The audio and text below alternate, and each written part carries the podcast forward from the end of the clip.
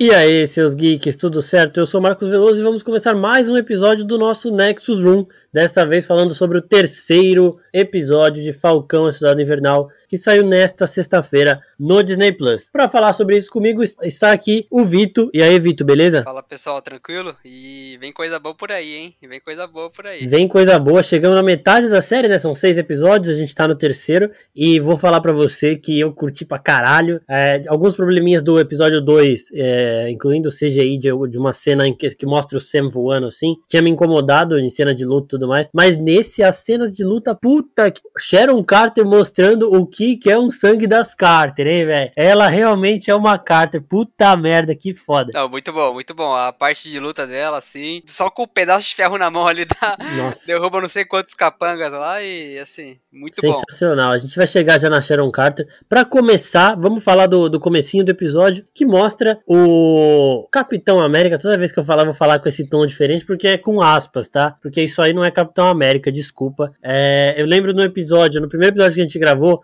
que você confundiu ele com o Homelander de várias vezes. E, mano, ele tá cada vez mais igual ao Homelander em tudo, velho. É, ele tá virando o, o capacho ali do, dos Estados Unidos, do governo, e ele vai fazer. E ele mesmo fala, né? Não importa o meio. Se a gente conseguir entregar a missão, tá tranquilo. Aí tá uma das grandes diferenças, né? Porque eu, eu, eu já falei isso no vídeo de primeiras impressões e vou repetir aqui, que é o que eu acho que ele vai fazer para pegar a Carly, que vai dar uma desvirtuada total no que o Capitão América preza, né? Steve Rogers. E vocês podem até notar a diferença de entonação quando eu falo Capitão América, Steve Rogers e Capitão América, do John Walker, né? Mas assim, ele é chiliquento, cara. Tomou uma cusparada na cara, começou a dar chiliquinho. Você sabe quem eu sou? Ah, mano, porra, eu falei, ai, caralho, eu não aguento mais esse cara. E cada, cada ação dele aproxima mais ele do Homelander de verdade, velho. Dois escroto. O Homelander, é claro, ainda é mais cuzão que ele, porque fez mais coisa, teve mais tempo. Mas eu não duvido que ele vai chegar perto, não, velho. E você, o que, que, você acha? É, e tem aquilo também, né? Que o Homelander tem poderes, né? O Homelander solta raio laser pelo olho, o Homelander voa. Ele não faz isso. Então ele, ele é aquele cuzão, ele é, ele é aquele mimadinho, mas que tem medo de, de apanhar, sabe? Então ele tem medo de ir lá e tomar um cacete. Então ele fica ali, ele fala: Não, meu irmão mais velho vai te, vai te pegar, fica vendo aí, você fica esperto. Não, não, me segura que eu vou te bater, mas não faz nada, sabe? É, e ele usa a bandeira dos Estados Unidos de justificativa para tudo, né? Sim. Ele, a gente viu que ele é a, o peso pesado do aquela organização que eu esqueci o nome agora, que é uma sigla de três, três letras, que é a galera que tá cuidando para reestruturar a população que se perdeu depois do blip, né? É uma organização mundial que tá servindo para isso, mas como a gente sabe, organizações mundiais às vezes não funcionam para o mundo todo e é por isso que os apátridas têm que agir dessa forma. E o John Walker não poderia estar mais errado. Ele tá lutando contra pessoas que querem ajudar e de um jeito totalmente inescrupuloso escrupuloso.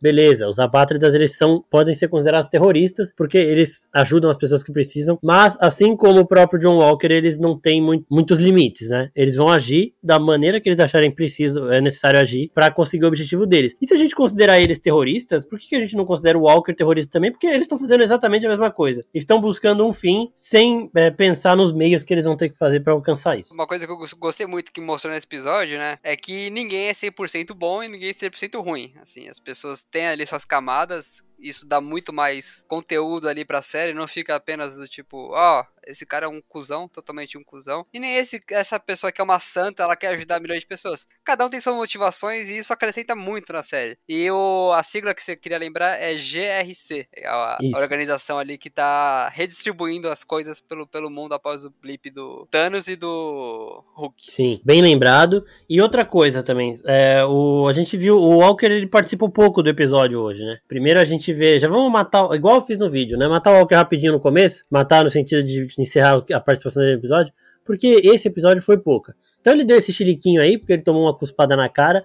O Capitão América, Steve Rogers, se tivesse acontecido uma situação dessa, de um cara que não concorda com os ideais dele cuspindo na cara dele, ele limparia o cuspe, ele sentiria o cuspe, mas ele nunca reagiria na base da força ou jamais falaria você sabe quem eu sou. E aí depois a gente vê ele desconfiando do, do Sam e do Buck, né, de que eles tiraram o Zemo da prisão, e ele fala lá de que ele tem os meios dele para conseguir pegar a Carly e ninguém vai se importar com é, a forma que ele fizer isso. A pessoa só quer ver as pessoas, né, o governo norte-americano, só quer ver a missão sendo cumprida. Então é isso que a gente falou. O governo não cobra ele, ele não cobra o governo, e é por isso que ele é um Capitão América, entre aspas, mais útil do que o Steve Rogers pro governo americano, porque o Steve não ia baixar a cabeça para isso, não. Tanto que o, a própria hora que o governo americano ali, que ele sabia que não era lá Mil Maravilhas, quis domar ele ali, quis controlar ele, ele falou: Abrigo, eu tô indo embora e eu não vou abrir mão de fazer meu serviço aqui, não, mas ó, se vocês quiserem, vocês me achem. Não acharam, né? Ficou ali fugindo um bom tempo, né? Exatamente. E ainda falou na cara do, do Ross: Eu cansei de pedir permissão. Porra, muito foda.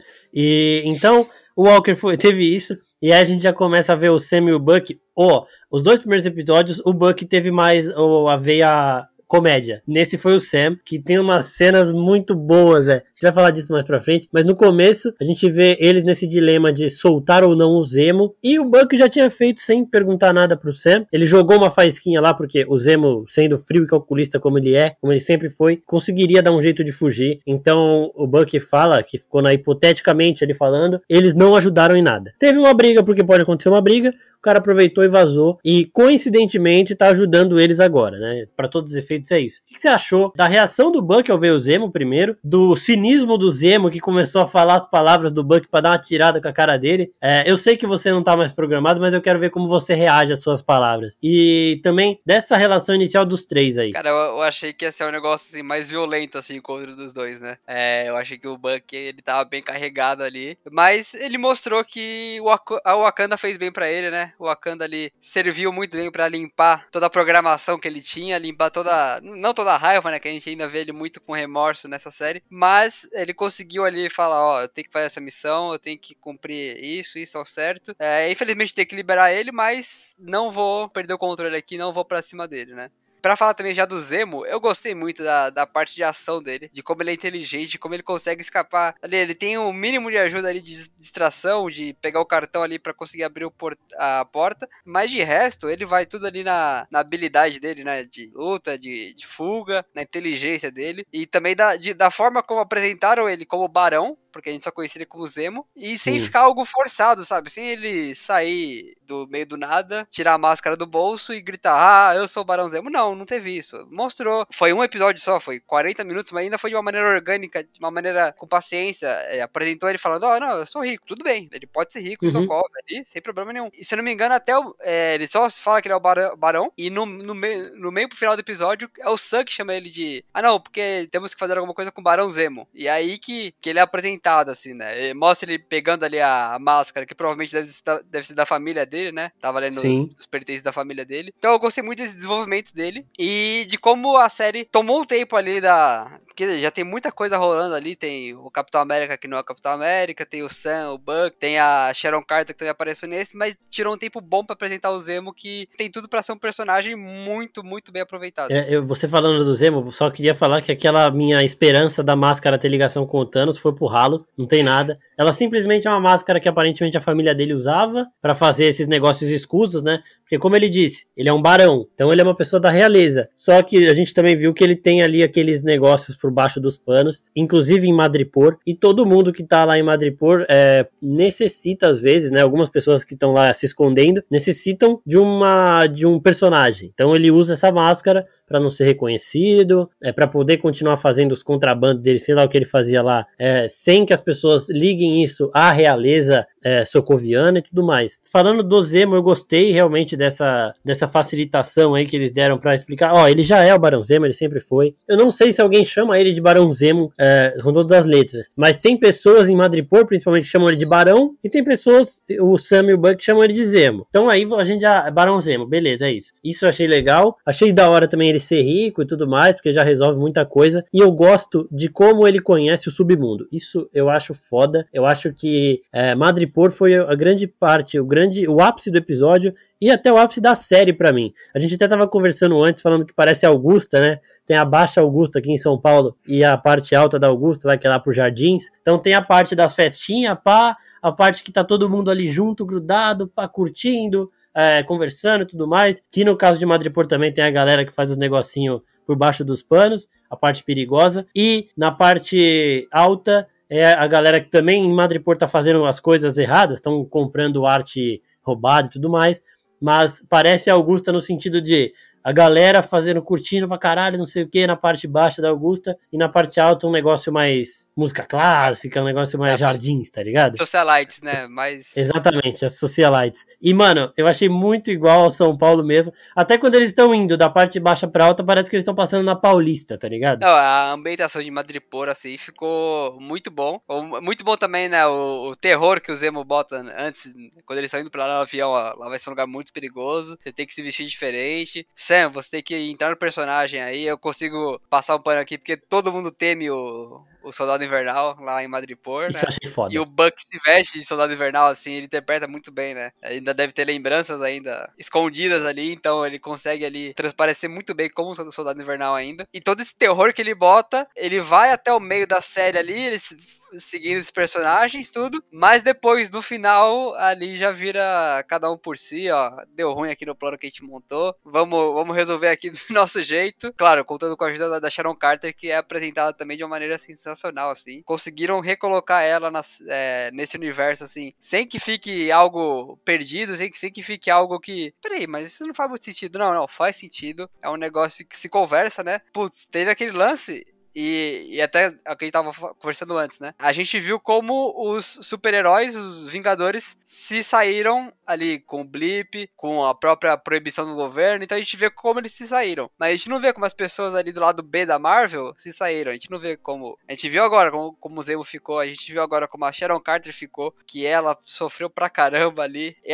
e assim, não sei se ela é uma agente dupla ali, viu? Não sei se ela. Porque ah, alguém para sobreviver ali do jeito que ela sobrevive. Em Madripoor, limpa com certeza não tá. Completamente limpa não tá. Então a gente vai ver ali uma personagem que vai tem muito para apresentar ainda. Exatamente, eu concordo com você que, tipo, ela, ela conseguiu ganhar uma nova vida, né? Ela em questão de dinheiro, financeiramente, provavelmente ela tá muito mais rica do que na época dos Vingadores, porque ela tá vendendo arte, os caras até falaram, tipo, é arte que nem no Louvre tem, tá ligado?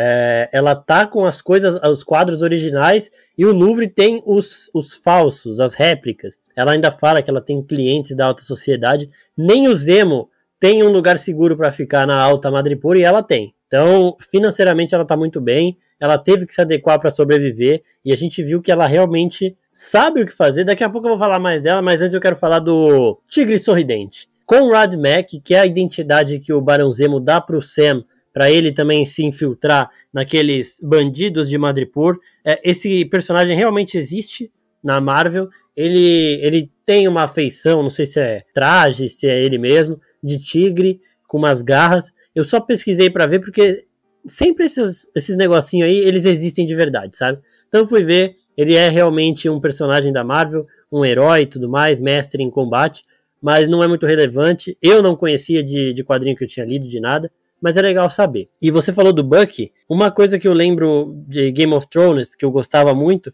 era do Theon Greyjoy e da forma como o ator mudava de Theon para Rick, né? Tipo, você via na feição dele, é, ele encolhia um pouco, ele ficava um pouco mais tímido. Do nada, essa mudança de Theon para Rick. No Soldado Invernal, no Buck, você percebe isso de um outro jeito, né? O Buck ele é um cara mais leve, né? Teoricamente, aparentemente mais tranquilo, mais sociável. O Soldado Invernal é uma máquina. Ele não fala, ele não ri, ele só olha para você. É o que o Sam falou, né? O cara é o mestre da encarada. Ele olha para você e eu achei muito foda que todo mundo ali em Madripoor caga de medo do Soldado Invernal. Porque eu gosto dessas partes terra sem lei que funcionam nesses universos, tipo Star Wars mesmo, que tem a parte baixa de Coruscant que também é isso, onde rola a criminalidade e tudo mais. Eu acho muito legal isso ser, ser mostrado. E Madripoor, mano, a ambientação eu achei muito boa. Eu queria ver, eu assistiria uma série inteira de Madripoor. Coloca algum personagem, algum anti-herói lá. Põe o Deadpool lá em Madripoor, velho, pra fazer algum bagulho, pra ganhar um dinheiro. Eu assistiria fácil isso. Achei do caralho. E falando de Sharon Carter, mano, falei já uma vez, falar de novo. Ela mostrou que as Carter sabem fazer. Ela teve as melhores cenas de luta do episódio, sem dúvida. Eu amo ver o Soldado Invernal lutando. A hora que o Barão Zemo fala para ele, soldado se é, ataque lá, puta que pariu, que foda. Mas as cenas da Sharon Carter, mano, que coisa maravilhosa. Ela sozinha, aguentando na porrada. Ela não tem soro de super soldado. Ela não é uma espiã com treinamento de viúva negra. Ela é uma agente que aprendeu com a vida, tá ligado? Ela foi abandonada, ela ajudou os Vingadores e tomou, igual você falou, né? Se fudeu por causa disso. Ninguém lembrou dela e ela sobreviveu por conta dela mesmo. E, mano, tomara que essa personagem tenha mais espaço na série, porque a gente viu que ela se despede deles ali e agora tá esperando perdão. Se não tivesse aquela outra cena que ela entra no carro dela e fala lá pra, pra funcionária dela que ela tem uma, uma coisa para fazer, eu acharia que ela não apareceria mais na série. Mas como teve essa ceninha, eu acho e espero que ela vá aparecer de novo, até porque ela tem pôster individual e tudo mais. Mas assim, Emily Van Camp tá de parabéns, porque é, não sei se era dublê ali, mas ela mandou bem demais nas coreografias de luta. Eu acho que era ela mesmo muito foda. Se foi dublê também, os caras estão de parabéns porque fizeram de um jeito que a gente não percebe. Emily Van Camp, a Sharon Carter, para mim foi o destaque desse episódio. Embora o Zemo tenha arrebentado, embora eu adore ver o, o Sam e as piadas dele que ele fez nesse episódio que aumentou em relação aos outros, e o Buck, sim, do Soldado Invernal. A Sharon, pra mim, foi o destaque. E, e assim, é, a gente chegou hoje no meio do, da, da temporada, né? É, não sei se vai ser uma minissérie igual foi Viúva Negra e só vai ter uma temporada, ou se Falcão e Soldado Invernal vão, vão ter mais temporadas, né? Mas a gente fica com um personagem muito importante que foi muito falado hoje, que é o Mercador, que parece que ele é o dono ali de Madripoor, tudo que acontece lá ele sabe que, que acontece, né? E ele ainda não foi revelado. Ou seja, temos aí uma, uma identidade que pode ser alguém novo, pode ser alguém que ainda não foi apresentado mesmo, ou pode ser alguém que ainda não se apresentou como mercador, né? A gente pode conhecer ali. Será que a Sharon Carter não, não pode ser essa figura? Nossa. Que meio que controla ali o sub submundo. E ali a hora que ela entra no carro, ela avisa ali que, ó, temos um problema aqui, porque Puta, o cientista ali. É, isso é muito bom. O cientista que morreu ali com o soro super soldado, ele tava trabalhando pro mercador, né? E a, e a Sharon uhum. Carter sabia onde era e não foi até lá encontrar com ele. Então. Tá bom, mas assim, tem um furo aí que por que, que ela daria o, a localização do cara, sendo que ele é o único que pode fazer o soro pra ela, tá ligado? Não, é. porque ela. Provavelmente ela queria agradar ali o, o, Sam e o, e o Buck, e ela não, não pensou que fosse matar ele, né? Até porque eles não iam matar. É, mas é, eu não sei se, ela, se o mercador arriscaria perder a galinha do, dos ovos de ouro dele. Eu acho ainda que não é. No último episódio você tinha falado que é o que poderia ser também o, o próprio John Walker. John Walker. E eu também acho que não é, porque aí eu fui, fui ler os quadrinhos deles. E o John Walker ele ganha os poderes com o Mercador do Poder. O Mercador do Poder tem um soro de super soldado e ele dá esse soro pro John Walker. E aí o John Walker ganha esses poderes aí do Capitão América e tudo mais. O que eu acho que vai acabar acontecendo? Como o John Walker é um baita de um inescrupuloso do caralho, ele vai aceitar se juntar com o pior tipo de vilão, que é o Mercador do Poder, mas é um vilão que age por baixo dos panos, então a mídia não conhece, pra que esse vilão ajude ele a combater os Flag Smashers. Então, assim, ele vai pegar um vilão que é menos letal para a sociedade, é, vai de destruir esse vilão se aliando a um vilão muito pior, porque para ele o que interessa é a mídia, o que interessa é aparecer como um herói norte-americano. Ele não quer saber de acabar com o mal igual o Capitão América Steve Rogers pensava. Ele quer saber de aparecer como um herói de guerra e tudo mais. Então eu acho que ele vai acabar fazendo isso. E a Carly até fala, né? Ela tem ainda um frasco do soro. Sim, sim. O cara fez 20, ela usou 19, tem um. Eu acho que esse um vai ser, vai acabar nas mãos do John Walker por algum motivo. Ele vai acabar usando. Eu acho que o mercador pode conseguir esse soro e negociar com o próprio John Walker. E aí ele acabe também virando um super soldado. Não sei como isso vai acontecer, mas eu acho que pode acontecer desse jeito. E o mercador, mano, eu quero ver realmente quem é. Tomara que seja uma pessoa muito badass. E seria bem legal se fosse alguém que a gente já viu realmente aqueles plot twists que a gente fala, caralho. É, porque assim, a gente só ouviu falar dele e nada nem de silhueta, nem de qualquer sombra que possa aparecer nele. Então, e seria muito legal para subverter a série, né? Porque é, é, vou falar por, por, uma opinião minha, mas eu acho meio chato quando a série vai indo muito no passo lento, sabe? Muito óbvia. Eu prefiro ser subvertido, eu prefiro ter minha cabeça explodida ou caindo, igual aconteceu com o Ned Stark, mas eu, eu, eu prefiro ser, ser surpreendido assim. E, e falando do, do soro, uma parte muito legal que eles falaram ali, que o cientista falou, né? Que ele estudou o soro, ele conseguiu ali, como o Dr. Ersink lá, conseguiu criar um soro que funcionasse e que não deixasse as pessoas muito fortes, para as pessoas não parecerem que receberam o soro. Então elas poderem é, se infiltrar, se camuflar, né? Atuar ali como uma pessoa fraquinha ali, que você vê que não tem tanto músculo, mas na verdade ela tem o, o soro do super soldado nela e ela bate qualquer pessoa. Então eu achei muito legal dessa evolução e de você não precisar necessariamente ser forte para ter o soro do super soldado, sabe? Isso, Sim. isso ajuda até o cast do, da Marvel, né? Que não precisa Exatamente. achar muito forte toda hora. Não precisa de um bombado, qualquer magro que você pegar e você botar lá com super força, você fala que é desse soro aí. E outra coisa, né?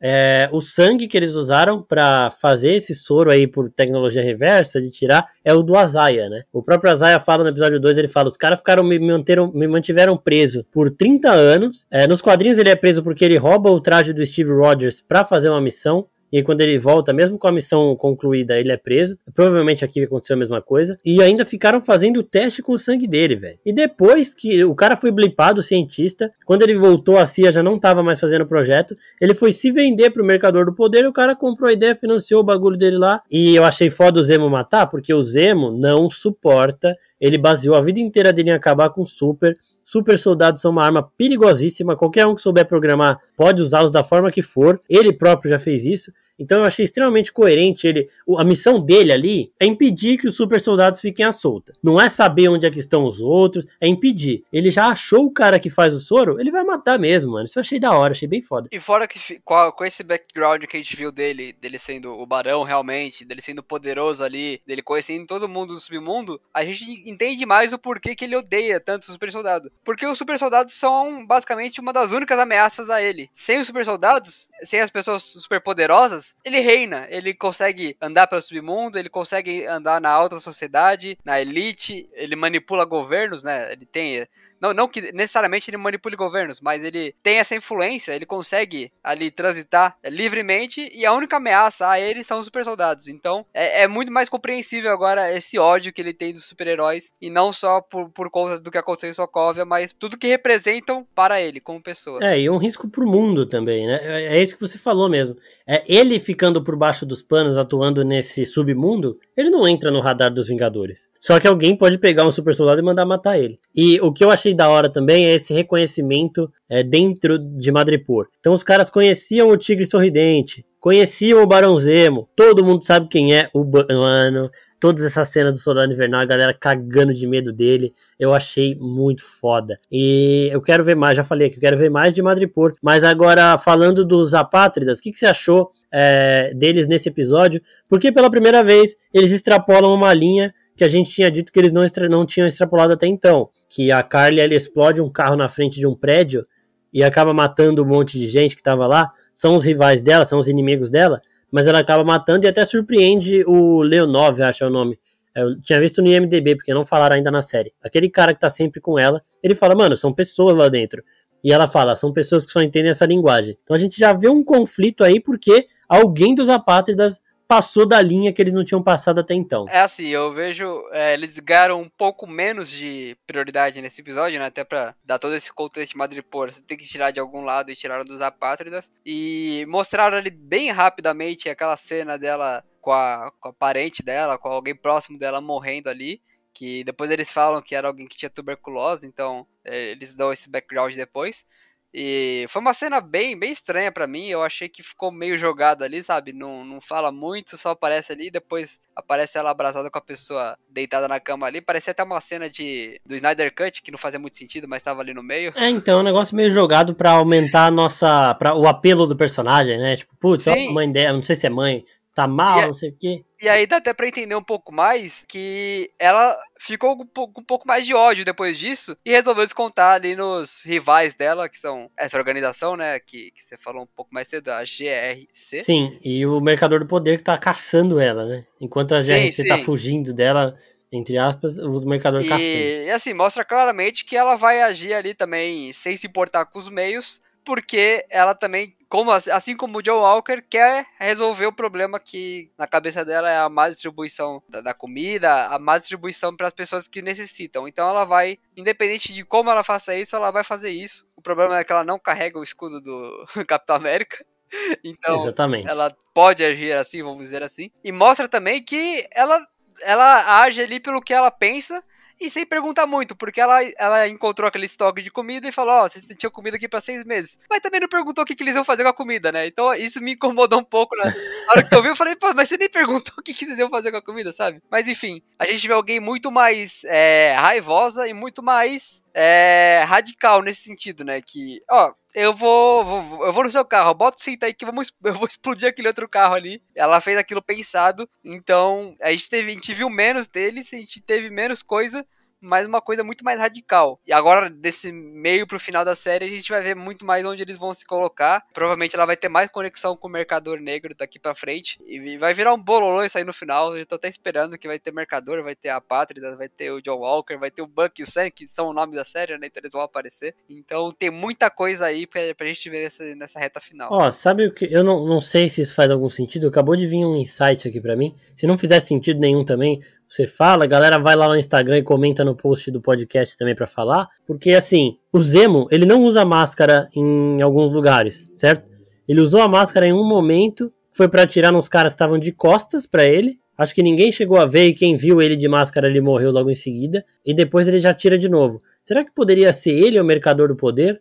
É tipo, não sei se faz muito sentido porque ele estava preso muito tempo, então não sei se ele teria como é, comandar isso se ele teria um laranja lá no lugar dele, usando essa máscara, alguma máscara é, igual, né? Porque essa aí tava no carro dele. Mas eu pensei assim, por que, que ele não usa máscara o tempo inteiro, né? É, porque se ele tá lá como Barão Zemo, ele teria que usar essa máscara o tempo inteiro. Ele usa a máscara em um momento que ninguém tá vendo, depois ele já tira.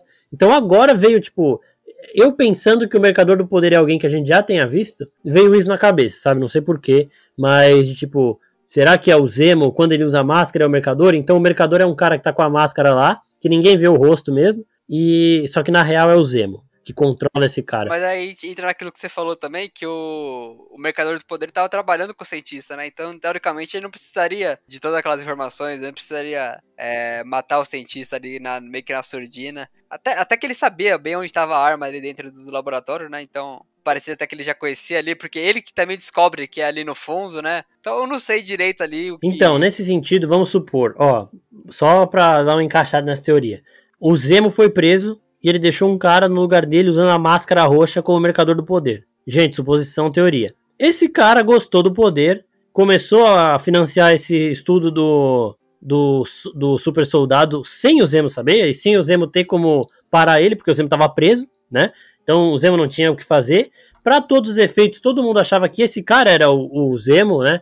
Mas sem ser chamado de Zemo, só de Mercador do Poder, pela aparência, a máscara roxa. E então, quando o Barão Zemo chega lá sem máscara, isso incomoda o Mercador novo, porque, tipo, o Zemo deixou ele lá de laranja, mas ele acabou gostando e quer ficar. Não sei. Eu não sei porque os caras perguntam pro Zemo depois, o Semi e o Buck perguntam se ele conhece e ele fala que não, né? Ele fala que só conhece a reputação do Mercador do Poder. Então eu não sei, mas sei lá, veio na minha cabeça porque eu, gostei do que você falou, de que seria legal ser alguém que a gente já conhece. Mas seria legal sem ser forçado, né? Sem ser alguém que, tipo, putz, não faz sentido. Sem ser a Sharon, porque ela, ela deu a localização do cara, tá ligado?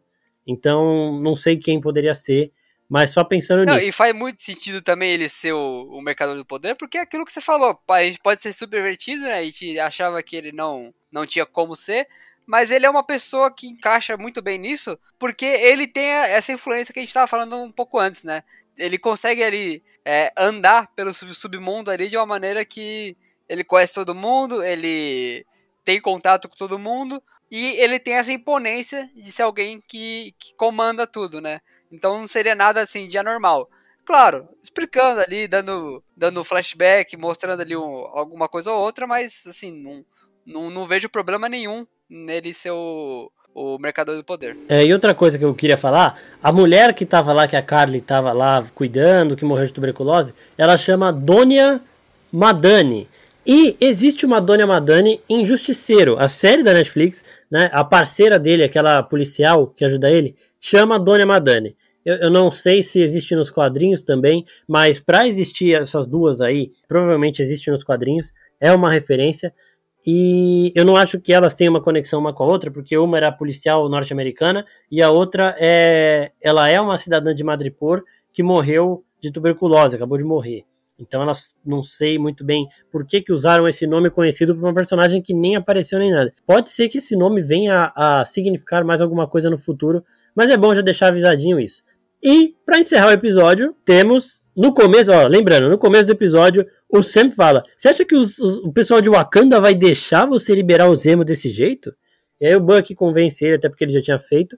E aí nós vemos que o pessoal de Wakanda sabe de tudo e não deixa passar nada. E nós temos uma Dora Milaje, a mesma Dora Milaje de Guerra Civil, aquela Dora Milaje que encara a Viúva Negra e o T'Challa até fala: Isso seria interessante, mas não agora porque seria realmente da hora ver uma Dora Milaje saindo na mão com a Viúva Negra. E ela chega, conversa com o Buck, eles já se conhecem, porque o Buck passou muito tempo lá em Wakanda, e ela fala que estamos aqui por causa do Zemo. O Zemo matou o rei deles, o Chaka, o pai do T'Challa, então ela foi lá para saber por que, que esse cara tá solto e para resolver. Se não der para resolver na justiça, ela resolve na base da porrada. Isso aí vai ser bem da hora pro próximo episódio. E o que, que você acha dessa, dessa inserção do núcleo de Wakanda? Um núcleo que, depois da tragédia que aconteceu, com o Chadwick e tudo mais, que é um negócio que me pega até hoje. É, a gente não sabe muito bem como eles vão recorrer com o Wakanda, com a história de Pantera 2. Tem uma série só de Wakanda em desenvolvimento também, mas o que, que você acha da, deles colocarem esse núcleo aqui em Falcões do Invernal? Você acha que vai ser, ela vai resolver o problema do Zemo e vai voltar? O que você acha? Cara, eu acho que é muito bom e muito inteligente da Marvel, porque é aquilo, você quer usar um universo compartilhado, você tem que usar ele direito, sabe? Você não pode colocar o Barão Zemo saindo e o pessoal de Wakanda ali, tranquilo, ah, paciência, né? Eu não vou entrar ali porque a série não é minha. Não, eles têm que entrar ali, eles têm que atuar porque é, envolve diretamente eles. Então, é você criar um universo compartilhado da maneira que criou e saber usar ele, saber colocar as coisas. Claro, ela não vai entrar ali e tomar a série pra ela, vai, vai virar a série de Wakanda. Não, não vai ser isso que vai acontecer nessa série. Mas ela tá ali falando, ó, eu vim resolver coisas inacabadas aqui porque você não pode liberar o cara que matou o meu rei e deixar ele andando por aí só porque ele vai te ajudar. Se você vai fazer isso, eu vou atrás dele. Se você vai liberar ele, eu vou atrás dele. E, e é um pouco mais daquilo que eu tava falando antes, de serem o lado B desse, desse universo, né? Que não vai a Shuri, não vai o T'Challa atrás do, do Barão Zemo. Vai Sim. uma Dora Milaje, vai alguém ali que, que é um, um patamar mais abaixo, mas que tem sua função no, no, universo. E assim, não, não tá acontecendo igual aconteceu em Age of Shields, que eles estão pegando ali pessoas de terceiro, quarto escalão para lidar com problemas. Mas é alguém que pode ali fazer o reconhecimento, entender o que tá acontecendo e, quem sabe, resolver, ou quem sabe avisar o Wakanda do que tá acontecendo ali com o Zemo. Então, eu acho essa inserção dela muito boa, muito muito pontual. E assim, a personagem, acabei de pesquisar aqui, é a Ayo, né, da Florence Kazumba. Então, ela é a Dora Milaje que sempre acompanha o T'Challa nas missões fora de Wakanda. Ela vai com o T'Challa quando ele tem que discursar na ONU, em Guerra Civil. Ela vai com o T'Challa, vai ela e a Okoye, mas ela vai junto é, no discurso que ele vai fazer depois de Pantera Negra, quando ele assume, quando ele Abre anuncia que vai né? abrir né? as fronteiras e tudo mais. Então ela é uma personagem que sai de Wakanda para resolver os problemas é, exteriores, que acompanha o rei quando ele tem que sair. Isso eu achei muito da hora também. A hora que eu vi, eu falei, caralho, velho. Quando eu vi as câmerazinhas, né? Que é a câmera que a Shuri usa na nave. A câmera de Kyoto, né? É. As pérolas de Kyoto. Sim. A, hora que eu vi ali também, eu reconheci na hora, eu falei, ah, que da hora. Que Muito da hora. Foda, e eles ainda deram uma vizinha no começo, né? Igual no episódio anterior, eles falaram, ó, o dia, a última vez que eu peguei que eu roubei o escudo, a Sharon se ferrou. Nesse episódio a Sharon apareceu. No começo do episódio, você acha que os caras de Wakanda vão deixar isso passar? Não vão. Chegou aí a Ayo pra resolver a treta e, mano, eu, eu adorei esse finalzinho, achei bem da hora. Veremos o que vai acontecer no próximo episódio, porque assim, o Buck precisa tirar esses super soldados de circulação. Eu não sei se ela entenderia isso, falar, beleza, quando acabar isso aí ele vai ser preso. É, eu não sei se ela entraria junto, tipo, tá bom, vou ajudar vocês a resolver isso aí para depois, porque isso aí não é assunto de Wakanda.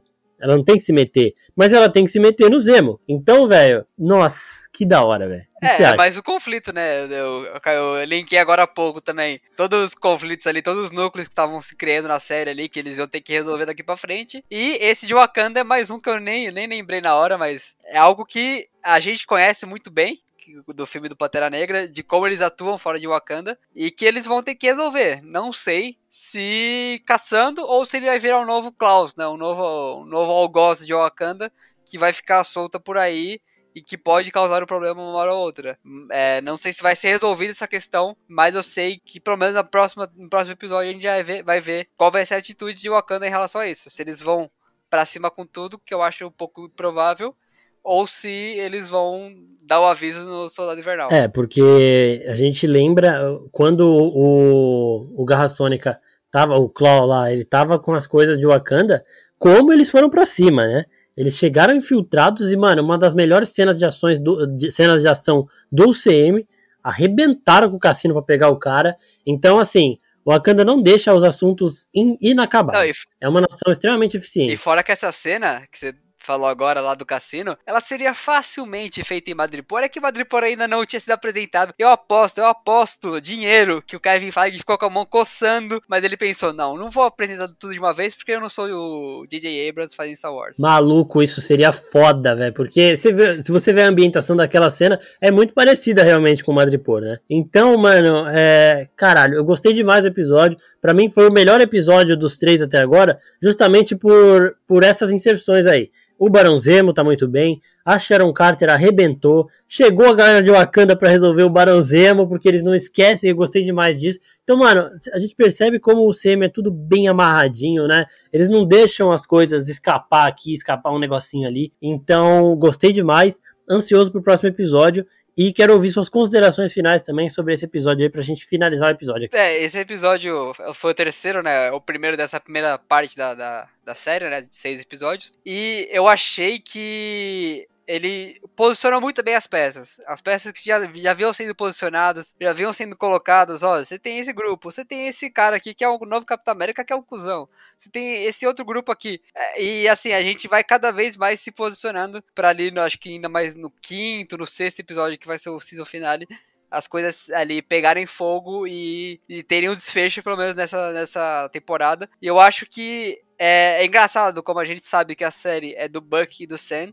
Eles realmente têm mais tempo de tela que todo mundo, mas a série não, não necessariamente gira em torno deles. A série ela consegue ali se alimentar com seus próprios personagens suas próprias tramas. Então eu acho que mantém o nível dos, dos primeiros episódios e é um nível que vem me agradando muito, muito, muito mesmo. Eu concordo com isso. Eu queria, antes de encerrar, lembrar todo mundo aí que a gente já falou nos dois episódios anteriores. Fizemos também um episódio de apostas. Algumas dessas apostas até já não tem nem chance de acontecer mais. Então, corre lá para ouvir é, o que, que eu, o Pinho e o JP apostamos. O Vitor fez a aposta dele junto com o Marcelo no primeiro episódio de Falcões da Invernal, então também acha aqui no nosso feed e escuta. É, também olha o nosso outro quadro, que é sobre filmes e séries que a gente falou de Bridgerton já, já falamos de Winx, então fiquem ligados. E no nosso Instagram a gente fez um perfil de personagens, aqueles lá que todo mundo ama, que vocês sempre comentam. É, a gente fez um sobre o John Walker, o soldado americano. Então, se você não conhece é, algumas coisas, a história do personagem nos quadrinhos, os poderes e tudo mais, corre lá para dar uma lidinha, manda para seus amigos e também fica ligado nos nossos podcasts aqui que toda sexta e toda segunda-feira tem episódio novo de Nexus Room e sobre filmes e séries. Vitor estará de volta aqui semana que vem, espero eu, para falar do quarto episódio de Falcão Cidade Invernal. E eu queria agradecer mais uma vez a sua presença aqui e a presença de todo mundo que está ouvindo. Até a próxima, pessoal. Tchau, tchau. Valeu!